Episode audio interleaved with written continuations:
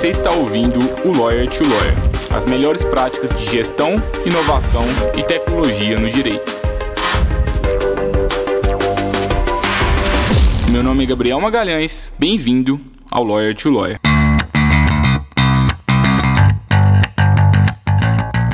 Esse podcast é oferecido pela Free Law, a forma mais segura para que o seu escritório de advocacia contrate advogados online e sob demanda. E eu sei que talvez você nunca pensou nessa possibilidade, mas agora você pode realizar parcerias com advogados especializados em qualquer área do direito, de acordo com a sua necessidade. É só entrar no site www.freelaw.work e enviar a descrição do serviço que precisa ser executado, as orientações, o prazo, e aí só aguardar a mágica acontecer e você visualizar as propostas dos profissionais. Faça parte agora da nossa comunidade e aumente o portfólio de serviços jurídicos que o seu escritório oferece aos seus clientes. Olá, advogado, olá, advogada, seja bem-vindo, seja bem-vinda ao episódio 59 do Lawyer to Lawyer. Eu tenho o prazer de receber o Rodrigo Padilha. Provavelmente você já conhece, ele é um dos maiores influenciadores jurídicos do Brasil, e sempre esteve muito presente para todo mundo que quer estudar sobre marketing jurídico, empreendedorismo jurídico. E realmente estou muito honrado de estar tendo a oportunidade de estar fazendo essa entrevista aqui hoje com vocês. É, para quem ainda não conhece, para os poucos que ainda talvez não conhecem o Padilha, ele é advogado, empresário, advogado, empresário do mundo digital, com reconhecimento profissional no Brasil e nos Estados Unidos. Ele é autor de oito livros, ele é professor e palestrante, e ele semeia o seu conhecimento no Brasil, e também onde no país que ele quis morar, né? Que é lá nos Estados Unidos, inclusive ele acabou de mudar, né? A gente até trocou várias datas aqui, né, Padilha, antes da gente conseguir fechar essa data aqui para o podcast. É, Verdade. Além disso, ele tem diversos cursos aí que ele, que ele fornece para o mercado jurídico, então empreendedorismo jurídico, o investidor Maverick, e também ele tem uma das maiores turmas de segunda fase de direito constitucional do Brasil. Seja bem-vindo, Padilha, é um prazer estar te recebendo aqui hoje. Prazer, Gabriel, prazer é todo meu. E é um prazer estar aqui com vocês aí, poder contribuir um pouquinho para essa grande comunidade jurídica que eu tanto amo. Padilha, conta um pouquinho da sua trajetória, como que está sendo aí esse momento do, da Covid para você, como que você está vendo o mercado atualmente, o que, que você tem de luz para trazer para a gente aqui no fim do túnel? vamos lá, vamos lá. Cara, assim, é... primeiro um pouquinho da minha trajetória, né? Vou transformar 20 anos de carreira em dois minutos, rapidinho. Eu sou formado em marketing e em direito, fiz as duas faculdades. É, inicialmente fiz marketing, mas no meio da faculdade de marketing me apaixonei por direito, porque, enfim, não, não conseguia arrumar, não, não arrumava é, é, emprego, estágio em marketing. Arrumei um estágio, cara, como faz tudo escritório de advocacia, acabei metendo a cara e me apaixonei comecei a fazer procuração igual todo estagiário. Eu falei, caramba, que legal isso. Aí eu comecei a fazer, e aí entrei para direito, é, fiz direito e assim que eu me formei no direito, eu acreditei, igual todos, pelo menos 99% dos advogados, que quando me formasse, eu ia abrir um escritório de advocacia e, cara, ia ganhar dinheiro como advogado. Só que a realidade não é essa, né, cara? fui lá, me formei, abri um escritório de advocacia e, cara, não deu certo. Quer dizer, assim, foi, foi, foi. Comecei a ralar muito, né? Comecei a trabalhar para outro escritório de advocacia e comecei a desenvolver, né? Trabalhar muito e ganhar pouco. E eu me senti um pouco naquela corrida dos ratos, sabe? Que você trabalha, trabalha, trabalha, chega no dia 31, você está zerado de novo, tem que fazer tudo de novo, do dinheiro do mês e zerado de novo no dia 31. Enfim. E aí chegou um momento que aí eu, eu dava aula advogava e já começava lá, enfim, pouquíssimas palestras naquela época. E aí eu encontrei um, um discurso de Jeff Bezos, cara, na Universidade de Stanford. Na, eu acho que foi 2006, 2007, enfim, 12, 13 anos atrás, onde o Steve Jobs, tem até hoje no YouTube esse, esse, esse vídeo, onde o Steve Jobs falava um pouquinho da, da vida dele de empreendedor tal. Eu falava, caramba, cara, talvez o empreendedorismo possa funcionar no direito. E aí eu comecei a aplicar as técnicas de empreendedorismo, fui lá pegar minha faculdade de marketing, cara, que inclusive nesse vídeo Steve Jobs fala que ele fez faculdade fez, fez matéria de caligrafia na faculdade. Ninguém entendia porque ele fazia caligrafia, porque falavam, cara, caligrafia hoje tá louco, para que tu vai fazer isso? E nem ele sabia. Só que quando ele foi fundar o Mac, quando ele fez o Mac, ele criou as fontes que a gente tanto hoje usa no computador, ele criou baseado nas aulas de caligrafia dele. Aí ele falou: caramba, às vezes a gente não sabe por que alguma coisa acontece na nossa vida, só lá na frente a gente vai ligar os pontos e vai entender por que acontecem as coisas na nossa vida. E aí aquela faculdade de marketing estava estacionada, que eu nunca mais tinha tocado no assunto.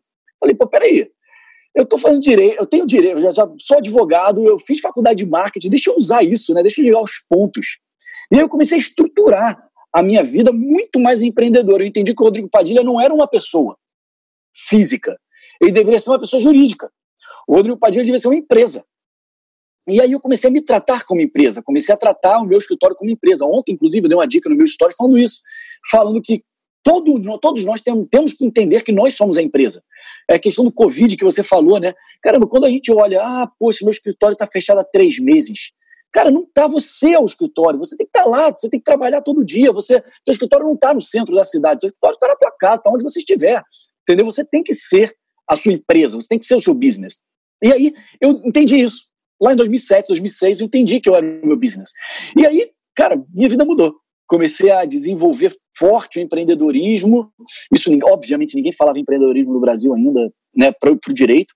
E aí eu, enfim, aí comecei a escrever oito livros, comecei as palestras começaram a crescer muito, é, comecei a vir para os Estados Unidos, enfim, para convite e tal. E em 2012, eu vim dar um ciclo de palestras aqui nos Estados Unidos e dei palestra em Miami, Fort Lauderdale, Boca Raton e Orlando. E aí eu, eu percebia que os advogados aqui eram muito empreendedores, como eu estava sendo no Brasil, mas eu era praticamente um lobo solitário no Brasil. Uhum. E eu percebia que aqui nos Estados Unidos praticamente todo mundo é empreendedor. Inclusive, duas semanas atrás, eu estava. A semana passada, eu estava com uma advogada aqui, a gente estava falando sobre empreendedorismo jurídico aqui nos Estados Unidos como se fosse a coisa mais normal do mundo sabe? Para ela não é uma novidade, é porque ela aplica aquilo na vida dela. E aí, eu saí daqui em 2012, falando, caramba, eu tenho que levar isso para o direito. E aí, eu pensei nesse nome, empreendedorismo jurídico, não, pelo menos eu, na época, eu pesquisei no Google, pesquisei em vários lugares, não existia esse nome no, no Brasil. E, na verdade, eu, eu vim, pô, empreendedorismo para advogado, empreendedorismo para direito, empreendedorismo, é, advogado empreendedor, qual o nome que a gente bota? É empreendedorismo jurídico. Saiu empreendedorismo jurídico e hoje todo mundo fala de empreendedorismo jurídico, saiu da, dessa cabeça careca aqui naquele dia, naquela vez que eu estava enlouquecido, pensando em alguma coisa para criar. E eu criei um treinamento de empreendedorismo jurídico, e aí, graças a Deus, hoje nós vemos vários advogados empreendedores, enfim. E daí, né, o resto é história. E o ponto é o seguinte: eu tinha também, em 2007, no mesmo ano que eu resolvi empreender no direito, eu comecei a empreender no meu escritório de advocacia, mas também comecei a empreender com um curso jurídico. Eu abri um curso jurídico chamado Lexus, em 2007, vendi em 2011, graças a Deus, valendo cinco vezes mais do que eu investi em 2007, rendeu em pouco tempo, rendeu bastante esse curso. E o dinheiro que eu recebi, eu criei meu curso online. Porque em 2011 eu já tinha a mentalidade seguinte: caramba, é, eu acho que o, o futuro não é presencial, o futuro é online. Uhum. E as pessoas achavam ainda que as aulas deviam ser satélite, sabe? As pessoas tinham que ir para a sala de aula, assistir aula no telão, sabe? O professor gravando aula lá em São Paulo e o galera no Brasil inteiro assistindo aula dentro de uma sala de aula. Eu falava, não, as pessoas têm que assistir aula em casa, cara, não tem que ir numa sala de aula. Enfim, eu brigava com isso e eu criei meu próprio curso online em 2011. E desde então, eu, cara, desde 2000, antes disso até, mas em 2011 eu me tornei o meu curso jurídico, tornei o curso jurídico 100% online. Meu escritório sempre foi na nuvem, cara, desde que eu comecei a empreender. Eu me lembro de 2010, quando eu estava fazendo mestrado, eu almoçando lá no centro da cidade, corrigindo petição pelo Dropbox dos advogados que estavam na Barra da Tijuca no meu escritório. E eu corrigindo petição pelo Dropbox. Então, a minha, minha, minha vida no meu escritório sempre foi online, sempre foi na nuvem. Eu sempre falei para meus advogados lá do meu escritório que o lugar do advogado que leva cliente é fora do escritório, não é dentro do escritório. Se você ficar dentro do escritório, ninguém vai te ver. Quem não é visto não é lembrado. Você tem que ir para fora do escritório mesmo. Entendeu? O advogado dentro do escritório é advogado que, que é o operacional. Agora, o que leva cliente tem que estar tá fora do escritório. Então, é, eu vivia fora do escritório. óbvio, eu ia para o escritório fazer atendimento, ia para o escritório, é, é, óbvio, fazer as petições, enfim, corrigir, orientar os, os, os outros advogados e tal, mas estava muito fora do escritório. Por estar muito fora do escritório, cara, eu dava aula em cinco estados diferentes, né? E em 16 instituições. Então, por dar aula em 16 instituições, cinco estados diferentes, eu tinha que estar fora do escritório muito tempo. E eu, em outros estados, eu estava com o escritório no meu bolso, com o celular. Na verdade, a primeira vez que eu comecei a usar o escritório no celular foi em 2008, estou lembrando aqui agora, porque o meu amigo Alexandre Flecha, que é um processualista tal, a gente estava dando aula junto em Petrópolis, e ele me mostrou é, no celular dele várias coisas que ele tinha, scanner, tal, que era no celular. Eu falei, cara, que eu vou comprar um iPhone. Pra, eu comprei um iPhone. Eu vou comprar um iPhone para poder estar tá tá mais, mais na nuvem. E aí, por que eu estou falando tudo isso para você? Que o que está acontecendo agora no, Covid, você perguntou para mim, né? Ah, conta um pouco da história e como o Covid te afetou, né?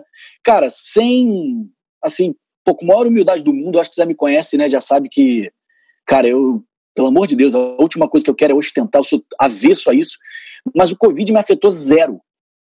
Absolutamente zero por cento.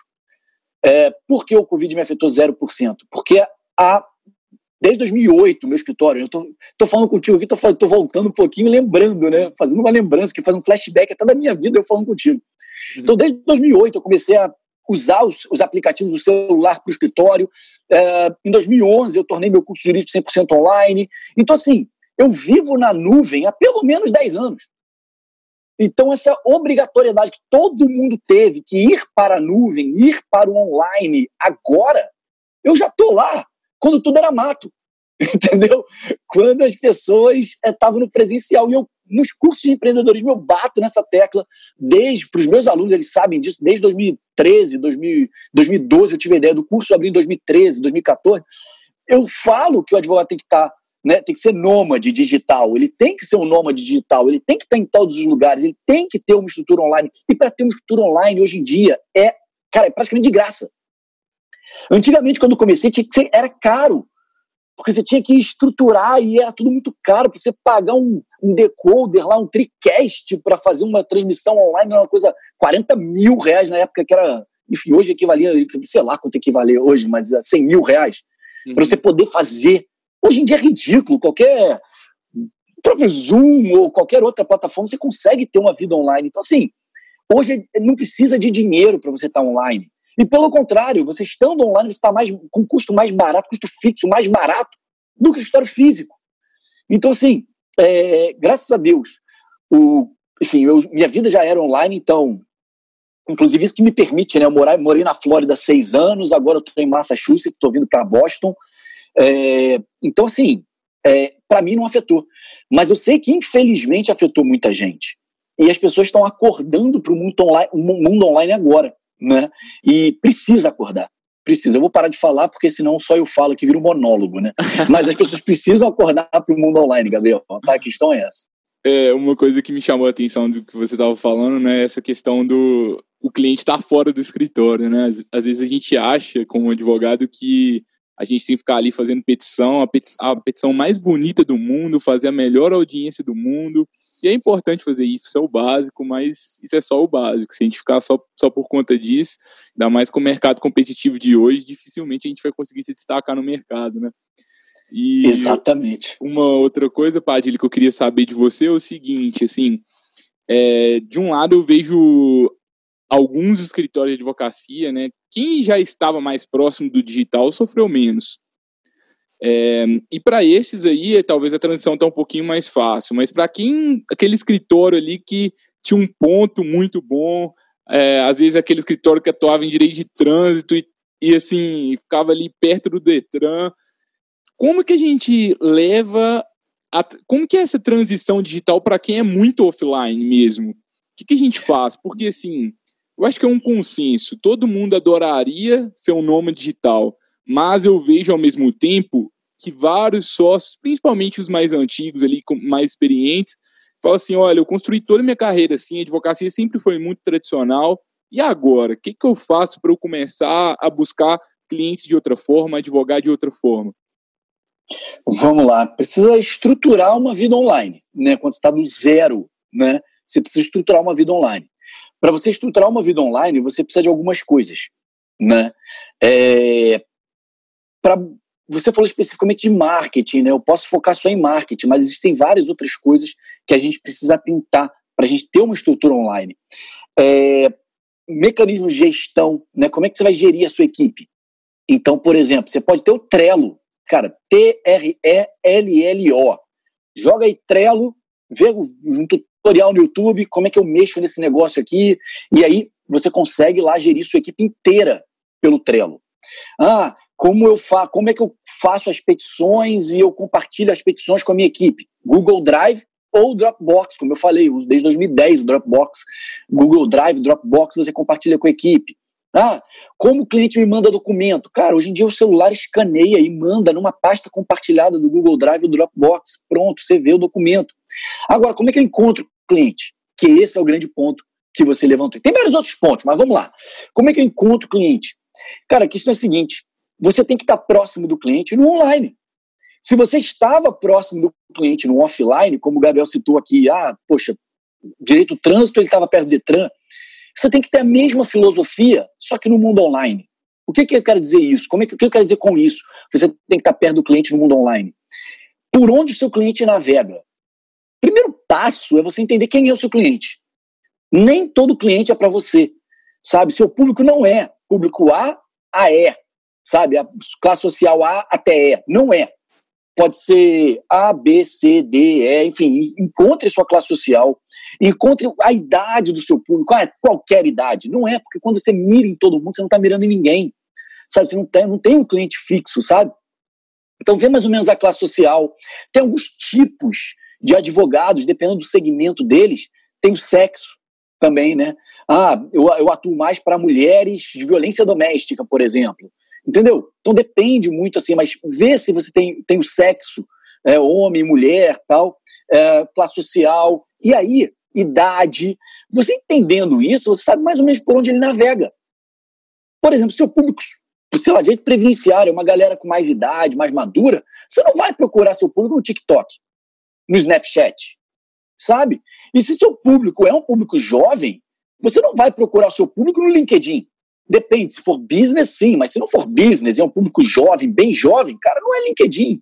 Então, assim, é, você tem que entender é, aonde seu público está, porque você tem que estar aonde seu público está. A sua rede social não é a rede social que você mais gosta, é a sua rede social que seu cliente está. Uhum. Eu vejo muitos advogados se preparando para estar online, preocupados com que é, com o gosto deles. Cara, com todo respeito, vocês sabem que eu me prego, eu prego pela, eu prezo pela informalidade, né? Então, assim, dane-se o gosto do advogado. Dane-se. Por que dane-se? Cara, porque não é o seu gosto que você tem que se preocupar. É o gosto do cliente. Sabe? Então, o gosto da classe social, é a rede social do cliente, você vai estar tá lá. E aí, quando você estiver lá na rede social do cliente, você consegue postar coisas que você consegue é, é, atrair o seu cliente com o seu tipo de comentário, seu, seu tipo de conversa, seu tipo de post. Porque, outra coisa também, as pessoas, o advogado pensa que só tem que fazer conteúdo jurídico. Né? Você falou agora, ah, não é fazendo petição, óbvio que a petição tem que ser boa. Sim, o core business nosso é direito. Mas só que o direito é só o core business, só a atividade principal do seu negócio. Só que tem tantas coisas. Assim como, sei lá, um advogado, um empresário do ramo de bebida.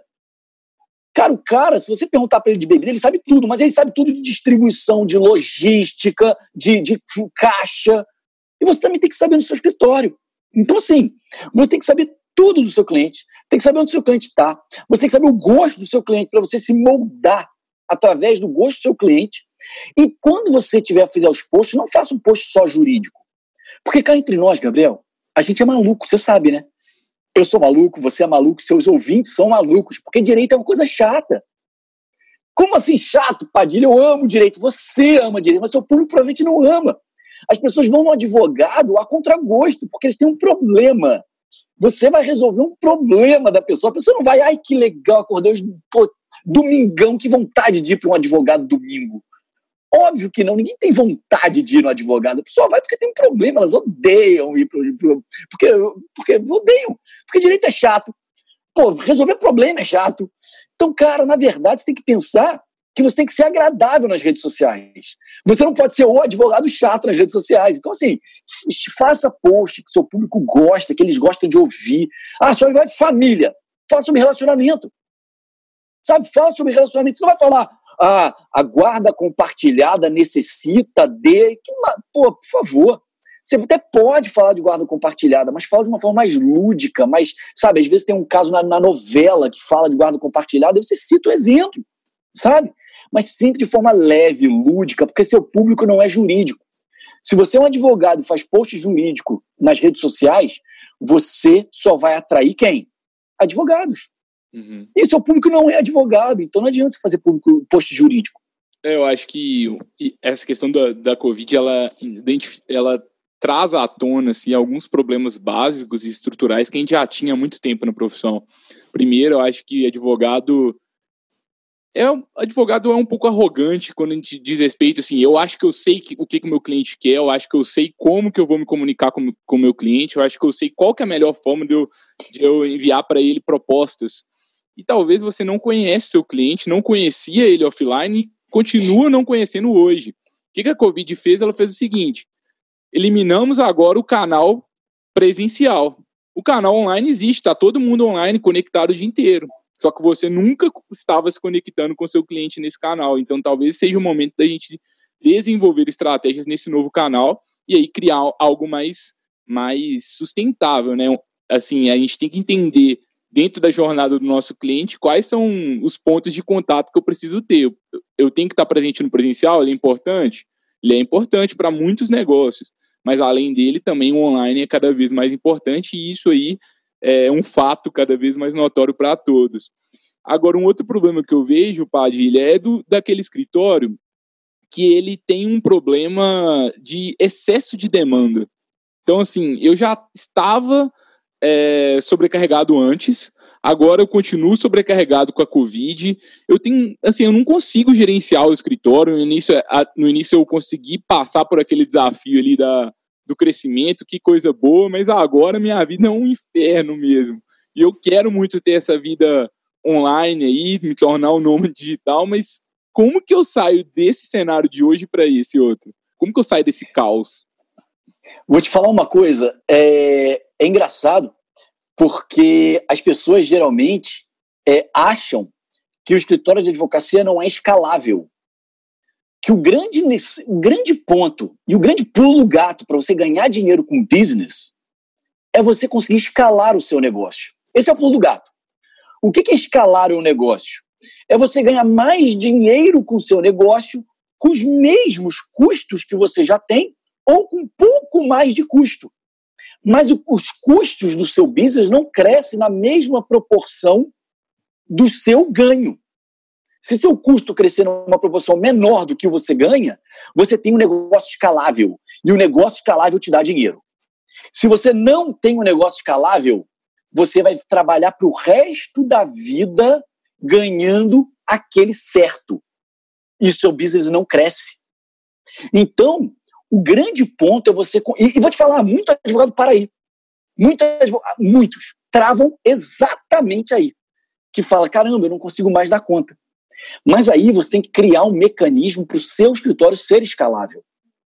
Como eu posso criar um mecanismo para o escritório ser escalável? De várias formas. Uma delas, por exemplo, é criando um processo. Ou seja, pega o seu escritório e cria um processo de atuação onde esse processo de atuação possa ser replicável por outros advogados que trabalhem com você. Então, por exemplo, você consegue, depende da, óbvio, do, do, do, seu ramo de atuação, tal, mas vamos lá, você consegue dar conta de 100 processos. Então você trabalha, trabalha, trabalha para pegar 100 processos. Quando você está com 100 processos, provavelmente você tem uma margem boa para contratar alguém e ainda sobra dinheiro para você. E aí o que você faz? Contrata um advogado e bota ele para trabalhar nos 100 processos que você tinha. E aí você vai ter tempo livre para continuar conquistando mais clientes. Você vai ter a margem, você vai fiscalizar aquele advogado que está que tá trabalhando para você agora, fiscalizar ele, ter a margem e conquistando mais clientes. Conquistou mais 100 clientes? Contrata mais um advogado, fiscaliza esses dois advogados agora. Agora você tem a margem dobrada, porque você tem dois. E assim você vai replicando o modelo. Se você criou um processo, todos esses advogados que vêm depois de vocês vão repetir este processo. E aí fica mais fácil de você controlar isso. Para isso você tem que ter um plano de cargos e carreiras, não, o um plano de cargos e salários, perdão, um plano de cargos e salários. Para isso você tem que conseguir é, é, mostrar para esses outros advogados como eles podem crescer dentro do seu escritório. Porque ninguém gosta de entrar num business e não ver futuro. Né? Às vezes eu vejo muito advogado reclamando, ah, mas eu sempre dou, me dou mal com os funcionários que eu contrato. Cara, aí eu pergunto para esses caras, mas esse cara que você contratou, ah, ele, ele era ótimo no começo, mas depois estragou. Você fala, tá, mas ele vê futuro? Ele sabe para onde ele está indo? Ele tem um plano dentro do seu escritório? Ah, não, ele sabe que. Eu, eu dou um aumento de vez em quando. Quanto de aumento? Qual o percentual? De quanto quanto tempo? Qual é qual, quais são os critérios que ele faz para atingir a meritocracia? Qual, é, qual, é quem ele tem, tem que fazer para atingir a, a, o próximo patamar da carreira dele. Se o cara não tem nada disso, ele acaba se estimulando mesmo. Uhum. Então você tem que ter um processo com plano de cargos e salários e tudo para poder escalar o seu negócio. Um outro ponto importante. Cara, a internet. Volto a falar nesse ponto. Cara, hoje em dia, você tem um milhão de oportunidades nas nuvens para você conseguir escalar o seu negócio com menos efetivo. Ah, Padilha, contratar um funcionário é muito caro. Cara, mas hoje você sozinho, se você tiver uma estrutura online bem, bem feita, você sozinho consegue dar conta de 10 vezes mais coisas que você dava há 5, 10 anos atrás. Hoje você consegue escalar o seu negócio praticamente sozinho, se você souber usar as estruturas digitais. Então você pensa em escalar o seu negócio, você tem que escolher ou você escala através de outros advogados criando um processo, plano de cargos e salários e por aí vai, ou você uh, cria uma estrutura online que permita você escalar, mas você tem que aprender a escalar o seu negócio, ou faz os dois, tá? Funcionários e digital, isso é o ideal. Mas você tem que aprender a escalar o seu negócio, senão você vai viver para o resto da sua vida ganhando aquele salário e não vai crescer, vai ficar travado lá. É, pela nossa experiência aqui na Freelaw, não sei se você concorda, Padilha, mas eu acho que muitos advogados ainda pecam pelo básico, sabe? Eu acho que se a gente começar ali pelo básico da gestão, definindo processos, começando a entender melhor as métricas financeiras do negócio e também até as métricas ali, indicadores jurídicos ali de performance da equipe, a gente já, já começa a ter uma, uma evolução bem bacana aí para todo mundo. E aos poucos a gente vai pode começar buscando formas de inovar nesse processo, de trazer tecnologias para esse procedimento ficar cada vez mais eficiente. Eu acho que se a gente eliminasse aquela cultura top-down, né, onde o sócio manda e todo mundo obedece ali por, por baixo, já é um ótimo é, já é um ótimo indicador ali que você está no, no, caminho certo de ter uma equipe mais engajada. Não tem Perfeito. que trabalhar igual a gente trabalhava no século passado. Gente, não tem como ninguém e, engajado. Cara, e os advogados continuam trabalhando assim, Gabriel. Exatamente. É assustador o número de pessoas que eu encontro que continuam trabalhando. Quando eu dou mentoria, quando eu falo com meus alunos, antes deles fazerem o curso tal, eles falam, Padilha, eu trabalhava. Cara, as pessoas hoje repetem padrão da década de 70 na advocacia. Uhum. O que era feito na advocacia na década de 70, as pessoas hoje estão fazendo. Repetindo. Cara, é todo, tudo evolui. Tudo. Menos o, o sistema de ensino brasileiro e a advocacia, cara. Eles não, eles, eles, eles acham que tradicional significa dizer ficar parado no tempo. Tradicional não é parado no tempo. Tradicional é respeitar as tradições mais você poder evoluir com isso. É, né? e, e, o que é engraçado, né? Se a gente for até analisar agora, nesse momento de pandemia, vários advogados começaram a usar tecnologias que estavam disponíveis há 10 anos, há 15 anos, e começaram a usar só agora. E assim, poxa, existe tanta coisa aí disponível no mercado que pode te ajudar a escalar. Então, Dropbox, é, começar a usar o, o, colocar o escritório na nuvem, ferramentas de comunicação, de videoconferência com o cliente, ter um site legal, começar a produzir conteúdo no blog, fazer lives, tem muita coisa legal que a gente pode fazer, tanto para comunicar com o cliente quanto para gerenciar o escritório. É, aqui na Freeló também, queria até destacar um pouco dentro disso que você trouxe, né? A gente acredita muito nesse conceito de escalar o escritório, né? E é justamente esse é o nosso maior propósito mesmo, ajudar advogados a escalarem o negócio. Advogados que querem escalar o negócio geralmente têm uma boa sinergia conosco. Porque com Legal. a gente, a gente ajuda advogados a contratarem outros advogados sem que a gente precise de aumentar o custo fixo. Então a gente sabe qual é a margem de lucro, a margem de lucro dela está bem definida ali, e eu já sei qual é o meu custo ali que eu posso ter por serviço, e aí eu escalo, eu fico só revisando. Eu deixo de ser um executor de petição e me torno um revisor de petição. Eu acho que esse é um caminho bem legal para quem está querendo escalar mais o negócio. Perfeito, isso é bem escalável, exatamente isso. Tem que sempre pensar no modelo escalável. Você consegue replicar ele sem aumentar seus custos. Essa é, essa é a meta, galera. Isso aí. E o Freeló está bem nesse sentido, muito bom. Obrigado. E assim, se você estivesse começando do zero hoje, o que, que, você faria? Assim, se estivesse começando o escritório do zero, não tem cliente, não tem nada, qual que é o passo a passo, assim? Cara, eu não abri um escritório de advocacia. Assim, físico, eu tô dizendo. Uhum. Não precisa ter ataque cardíaco, não, galera. Não precisa ter parada cardíaca. não abriria. Ah, eu abri uma sorveteria. Não, não é isso, não. Eu não abriria um escritório de advocacia físico, sinceramente. Porque no início, o ponto é o seguinte: é, o grande, assim, existem algum, alguns milestones, algumas vitórias que você tem que ter, né, para você entender que você está evoluindo na carreira. E eu acho que um dos primeiros milestones que você tem que ter, uma primeira vitória que você tem que ter para você falar assim, caraca, putz, eu tô, tô no caminho, é chegar no break-even point. O que, que é isso? Você ganhar a mesma coisa que você gasta. Parar de tirar dinheiro do bolso para poder viver de advocacia sabe? Esse é o primeiro primeira barreira que você tem que que você tem que superar, que infelizmente a realidade do advogado hoje, muitos advogados não conseguem é, sobreviver da advocacia, por incrível que pareça. É, então assim, a verdade é, eu o primeiro ponto é que eu pensaria sempre numa estrutura muito enxuta, muito enxuta. Ou seja, cara, internet, computador, pegaria os, todos os sistemas, aplicativos e sites tal que eu consiga fazer online. Estudo, primeiro ponto, encontraria um ramo de atividade que eu gostasse e que eu vejo que tem futuro, né? E assim tem, tem muito muita coisa legal, sabe, no direito que as pessoas não não, não, não, não atentam. Eles ficam sempre naqueles mesmos ramos do direito que todo mundo fica sabe?